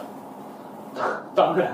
嗯，当然就因为我不是一个特别专的一个理工科儿嗯嗯，嗯就如果它是一个理工科儿或者什么，它可能就只能在它这个大类。嗯但是其实我们是属于文科儿的一个小类，嗯。然后以及我其实之后做的这个事情，然后很多东西其实是呃有可以有很多的发散的。嗯了比比如说我可以去读，比如说科普展览教育，然后比如说我可以去读呃广告，那让我自己的本科了，嗯就是就真这样的一个学校对我来说还挺简单的，嗯，对，然后以及呃就是比如说什么电影、纪录片儿或者更往上的一些东西，对，蛮多对。那你不你不能只是横向罗列，你要告诉我，你在说到哪个的时候，你心里动了一下，说嗯，我可能还是喜欢这个。嗯，我可能还要去想一想。就我觉得，就是除了喜欢以外，我觉得还是一个呃，你自己有什么，你手里有什么牌，嗯哼，然后能够最好的把这个做做出一个组合。 OK，所以我明白，不是那种说我不学这个我可能会遗憾嗯那种，还是嗯，而是说我要看学这个东西对于我这个这手里这些牌未对来能让能把这牌这把牌打得更好，它是一个价值。对，就是不是说那种就是呃世俗意义上的成功，或者说我要多少钱，哪个就业前景更好。我觉得是哪一个能够让我在现有的基础上，能够最大化我的个人的经历。了解。就是你能见到就是更多有趣的人，他明是白就是人这个东西，就是其实很多时候让我能够呃坚持十八年去追星空这个事情，是因为人。就是你不同的这样的一些人，其实是带给你一个不同世界的一个窗口。哦，我大概能明白，大对概能明你白。从十八年前在小的时候认识的这些人，在看着你成长，然后你看着他，就这种的时间的这种的陪伴，其实对于我来说是无限诱人的。对，啊我很期待长时间的关系。嗯，然后因为因为嗯之前你听播客的时候，你也讲到你们那时候有一些热爱这对个星空的人，然后怎么怎么着，就是我因为我。其实我在当时听的时候，我也没有那么强的感触，因为我在做的这件事情上没什么同行，就所谓的真正的就是能够跟你一块儿去探讨这个东西的几乎没有。大家都是说做自媒体要挣钱养家糊口，但没有说谈到说真正的热爱为之去努力，我觉得那是两个概念，所以我我感知不到，嗯尤其是第一次听的时候，我感知不到那种感受。但刚才你讲的时候，我又会觉得说，嗯，对，就是怎么说呢？你就是这种感觉，就是因为其实天爱好者在这个人群里面是极少的，对，特别是在我小的时候。对，但是就是这些可能人群中被孤立的这样的一些爱好，或者是这样的人，会因为某一个特殊天象，可能五年，嗯然后八年嗯聚在某一块儿，但是大家依然可以热情如兄弟。嗯，就是因为自己有共同的爱好，所以根据这个爱好聊不完的话题。我买了个什么什么，然后你看看，哎，呃，你快看我这个怎么样？怎么样嗯？就是这种的热情，其实是对于呃没有归属感的人来说，是一种强烈的个人归属。对对，我在想说，其实我并没有这种，就是在当然是在工作场，因为我有发小啊，有很多朋友，但是其实我们从事的是完全不一样的领域，没有说要去共同探讨一个，只是因为爱好聚集在一块儿，这个我觉得没有，所以我我对这个感知不是很深。但讲到这个，我突然想到就是说。那你看，比如说将来啊，假设你你你你学完了、读完了，回来之后，你确实到了你你生育选择，你做了这个计划啊，有了孩子，你带着孩子又去看了一遍这个所谓星空呀、或者你经历过的事儿，就很像你小时候嗯那些大人带着你去或怎么着。反过来，有可能有一天孩子长大之后，也会带着你走进他。那我们聊哪儿了？有点忘了聊哪儿。嗯。嗯，然后就是孩子是不是能对带带领我去他的世界？对，我觉得有可能这种相互带领或相互陪伴的一个过程啊了就。是，而且就其实我做星空摄影师博主这么多年吧，嗯然后我发觉我身边的人会越来越少，就特别是做自媒体之后，很多时候你别人在聚会的时候，你都在加班赶内容，就给这些聚会的人看的。嗯然后你会觉得，嗯，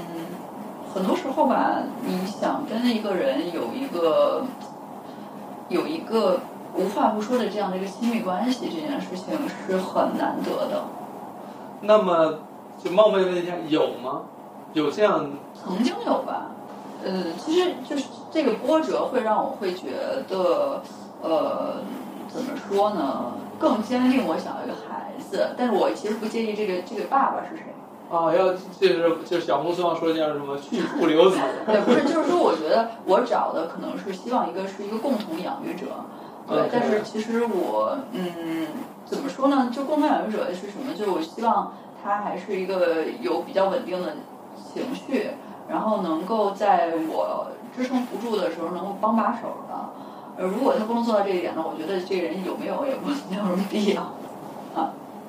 等等，我我捋一下啊，我捋嗯一下，就是说，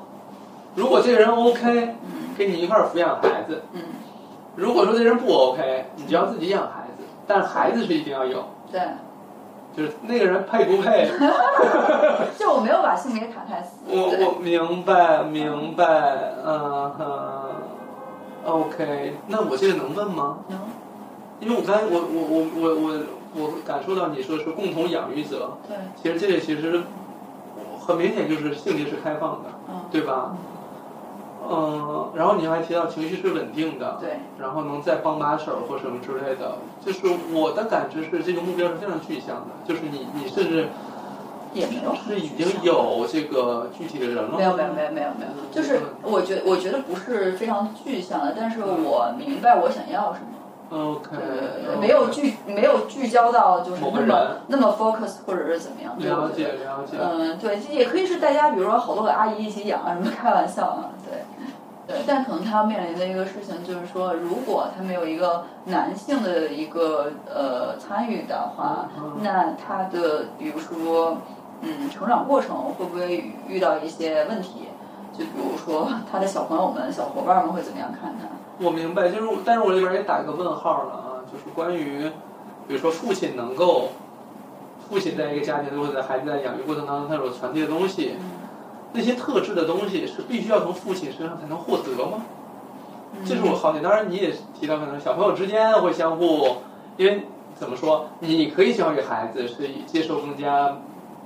更加现代的一些观点，但可能你不排除别人家的孩子还是跟之前的那对类似的观点。对，我觉得有的时候父亲能去做的一些事情，但是我觉得可能也是跟这个孩子本身有关系啊。就是这父亲能去做的这样的一些事情，母亲能不能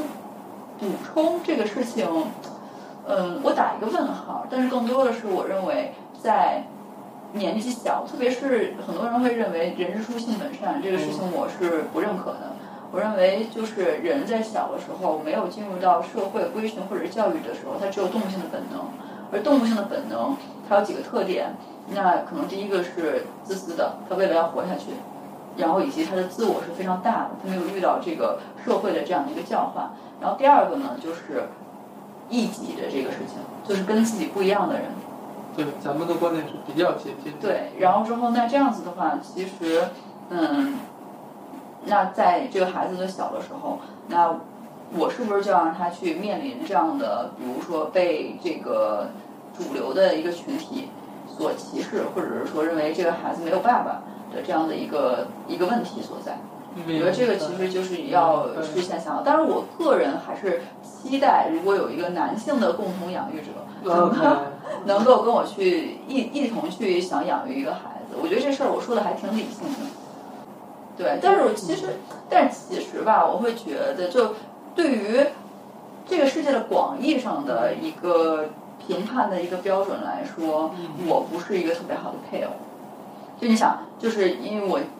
就是如果选一下啊，就是我和一个，比如说这个在编的公务员、 在编的老师，有寒暑假的，对吧？有很多男生可能会选择另一个，就是可能会觉得比较顾家呀，或者是怎么样。嗯，对肯定对但坦率讲，就是如果说他假设那个男生选择了说是公务员呀、体制内呀或者稳定啊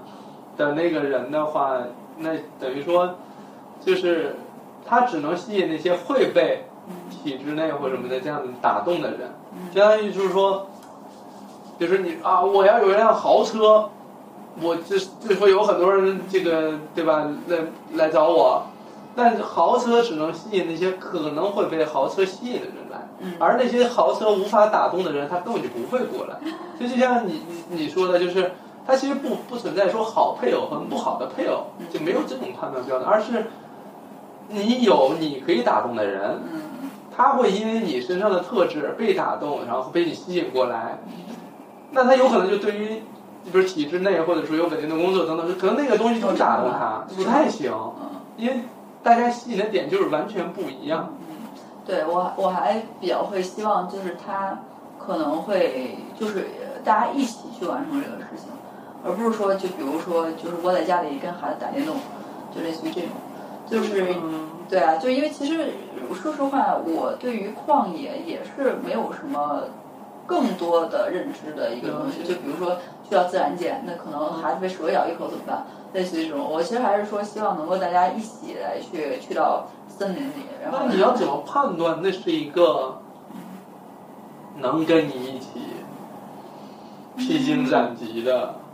那么一个人呢我？也不知道呀，就可能需要长时间的交往或者了解吧。所以我其实是很喜欢长时间关系的一个人。那这个时间有多少时间可以让我们去做这个判断呢？嗯也会担心说，哟，已经这么长时间了，要不就这么着吧？因为有很多人就说，都这么多年了，凑合过吧，还对能咋样？就怕到这种状态，对就是他也你也知道他不是那个最合适对哇，的，您像个老父亲一样来教导我。不是也不是教导，因为我感觉就是我们的人有时候会走着走着就到到了这个阶段，就是说，沉默成本已经很多确实了。，我会有这个问题。我要再从，比如说你也说了，我不不太可能再跟相同的话再跟另外一个人再讲一遍，那怎么办呢？就是要不就这么着凑合着过吧，因为最近我听好几个人聊天，大家都会说就这么凑合着过吧。我说我听到这个是非常痛心嗯的。凑合不了，因为我们很容易高估自己能凑合的这个能力没的错忍我耐也，我也我也面临这个问题。因为根本就凑合不了。对对对，所以就是当他当说出凑合的时候，我就说我说我们真的能凑合吗？对还是说我们其实对未来是有想象、有期待，只不过当下解决起来太麻烦了，确实只能说凑说凑合这件事，更像是给自己催眠，说你别有那么多幻想了，嗯。凑合着过吧。所以在两个选择，就是要孩子和读书这个东西，嗯我觉得就是要孩子这件事情，可能还是要稍微往后放吧。虽然我觉得比我的计划表里延迟一些，嗯但我觉得我还是比较确定的，是说我可能真的需要一个孩子。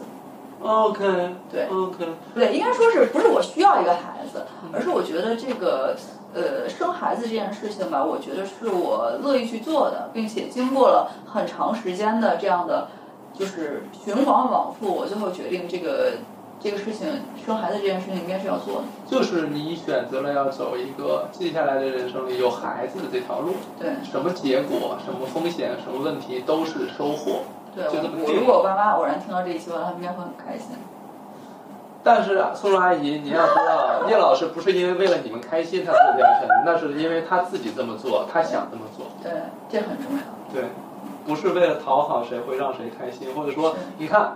我决定要孩子，你们终于得逞了。赌气也好，什么都不是，就是这一这一刻，咱哪怕我们说的严肃一点，就是哪怕未来这个选择就变了，比如再过一段时间说，哎，刘老师，嗯，你能把这期删了吗？ 就是我又不想，我觉得也 OK，因为我们只说当下，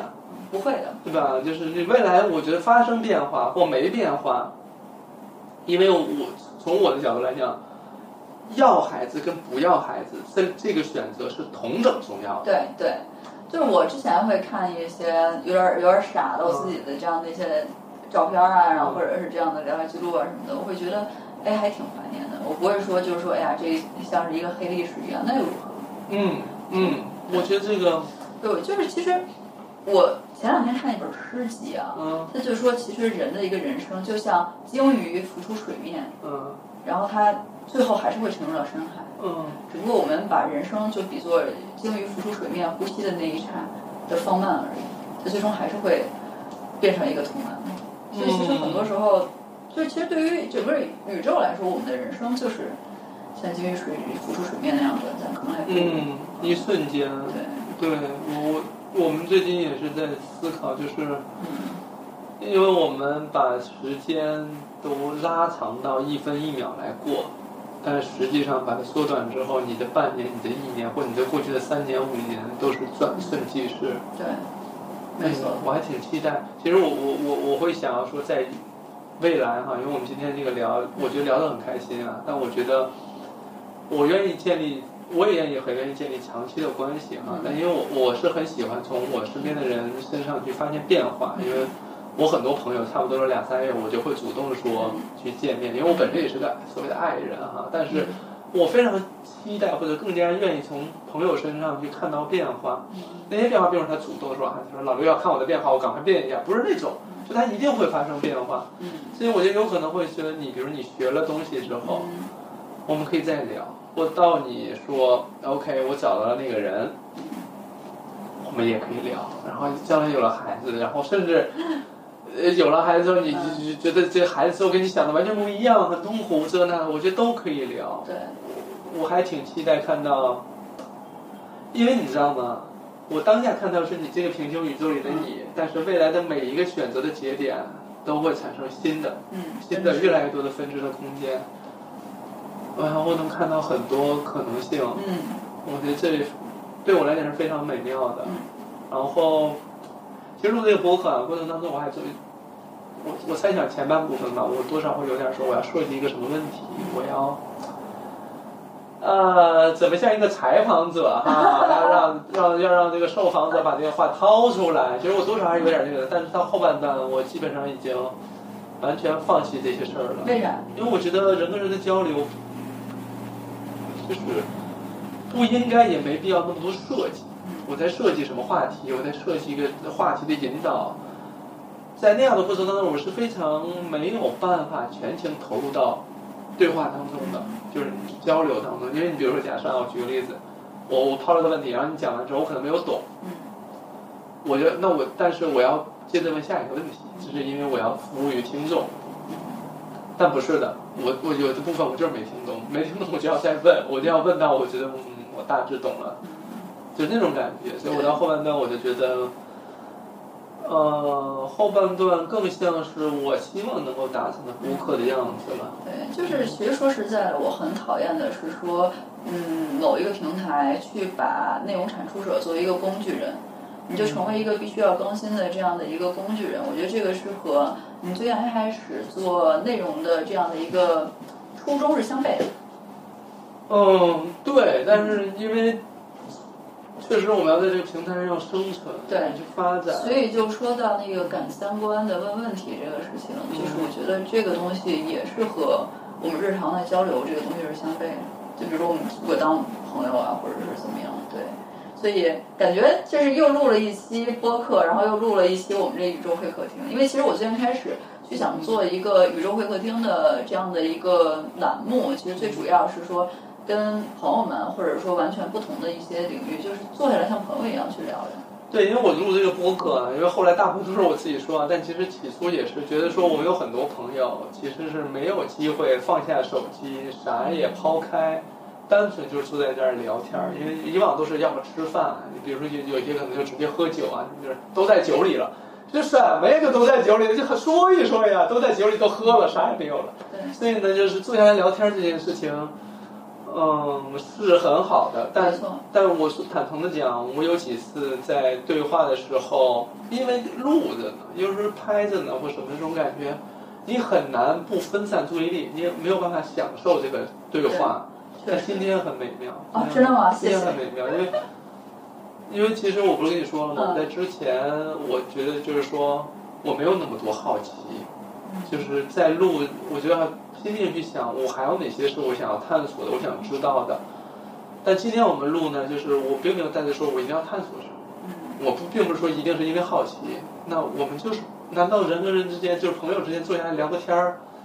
还得说，哎，我今天对你好奇了，我才其聊。实觉得我没有什么，就是说我在来之前，嗯我的预设是说，我不想再聊我关于星空摄影啊、什么南极、北极这些东西。就是我自己不喜欢去说我自己原来的一些事情，因为我觉得如果你一再的去提到那个事情，你就活在那个瞬间了，这就是你做的最最牛的事情，嗯，之后就没有了。嗯，对，所以其实我今天想跟刘老师更多的去聊的是，说我作为一个女性的一个博主，或者说我作为一个就是在这个地球上的一个女性的人类，嗯嗯，来去想我自己关于人生的一个想法，或者人生的这样的一个旅途。对，对我，我觉得，我觉得是这样的，就是咱们俩坐在这儿聊哈，既不能代表说是媒体创作者或自媒体对或内容创作者，也不能代表说男性、女性，因为我们能够代表的只能是六层楼嗯，叶子怡坐在这儿对，谈了他们两个人在这个阶段下的对于一些问题的认知，或者说分享，我觉得这个对我们来讲，哪怕这个东西我假设啊，哪怕这个东西我们录完就关了不发了，嗯，这对于我们两个也是有价值的。对，我们聊的比以往会更加深入一些，然后探讨的问题会更加的清晰一些、梳理起来，我觉得很美妙。我我还是会定义成美妙，所以这种美妙在于说，哪怕不发，完全不发出去，那个美妙也不减分。嗯对，就是我就像，嗯，就像我在中间说的，就是我们可能去看了星空，但我完全没有拍，看完我回来了。没错。然后我也不会说跟大家讲，但那一刻就是属于我跟这个天的，就像我们，对吧？就这种感觉，对，所以这种美妙是非常打动人的。而且我觉得，就是现在来去讲的话，可能大家太想第一时间看到一个东西，用手机或者什么来去记录它。现在就手机都这么发达，但是，嗯嗯，很多时候你在比如看手机或者刷视频的时候，你的注意力是是被锁定了的。但是其实人是不单单是眼睛和听觉的，你还有其他的，比如说你能不能在旷野中看到风的形状，你的触觉是什么，然后你对于这个世界的感知是什么，就是它不要被那个液晶屏所所锁定。嗯，